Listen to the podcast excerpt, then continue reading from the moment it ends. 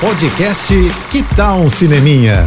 Dicas e curiosidades sobre o que está rolando nas telonas, com Renata Boldrini. O Festival de Cinema de Veneza, um dos mais importantes do mundo, está rolando nesse momento. E lá foi exibido na competição um novo filme da Sofia Coppola, Priscila, que é baseado na autobiografia da Priscilla Presley, Elvis e Eu, lançado em 1985. O filme mostra a relação da eterna esposa do Elvis Presley, Priscilla, desde quando conheceu Elvis numa festa ainda adolescente o namoro, o casamento e a intimidade desse que foi e continua sendo um dos maiores mitos e astros de todos os tempos.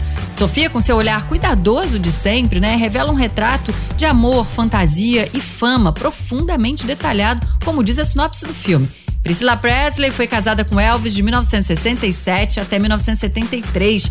O filme recebeu a bênção da própria Priscila, que elogiou o trabalho da Sofia Coppola. No entanto, não esperem ouvir nenhuma música do Elvis no filme, viu?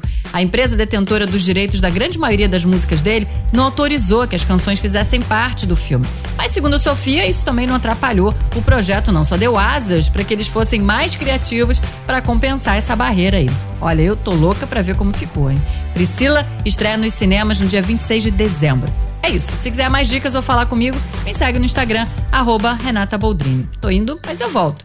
Sou Renata Boldrini com as notícias do cinema. Hashtag Juntos pelo Cinema. Apoio JBFM. Você ouviu o podcast Que Tal um Cineminha?